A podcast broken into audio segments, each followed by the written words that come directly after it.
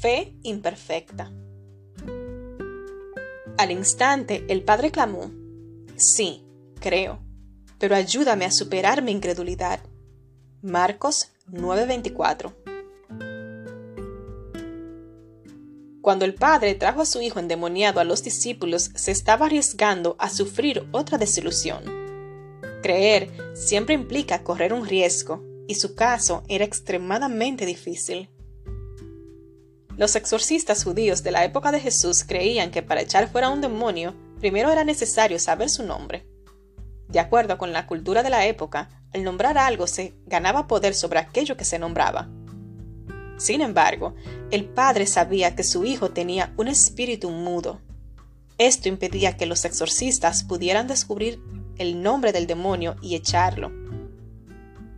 Con todo, él trajo su hijo a los discípulos, pero ellos no pudieron ayudarlo. ¿Quién sabe cuántos predicadores y exorcistas habría recurrido antes tratando de ayudar a su hijo que sufría desde la niñez? Para cuando Jesús llega a la escena, luego de haber estado en el monte de la transfiguración, la fe del Padre había recibido una golpiza brutal.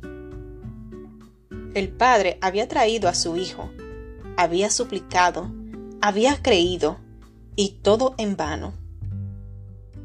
Viendo al Maestro, le dijo, Ten misericordia de nosotros y ayúdanos si puedes. Jesús respondió, ¿Cómo que si puedo? Todo es posible si uno cree. Inmediatamente, sin perder un segundo, sin ocultar su incredulidad, el padre clamó, Sí, creo, pero ayúdame a superar mi incredulidad. A veces creemos que para agradar a Dios debemos ocultar nuestras dudas.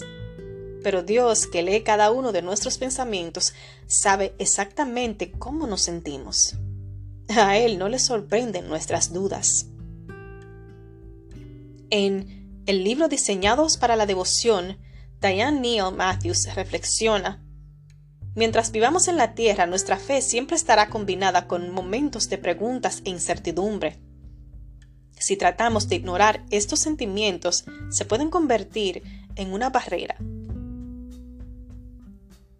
Podemos quedar paralizados por la culpa acerca de nuestra fe imperfecta Dios quiere que le traigamos nuestras dudas y preguntas a Él.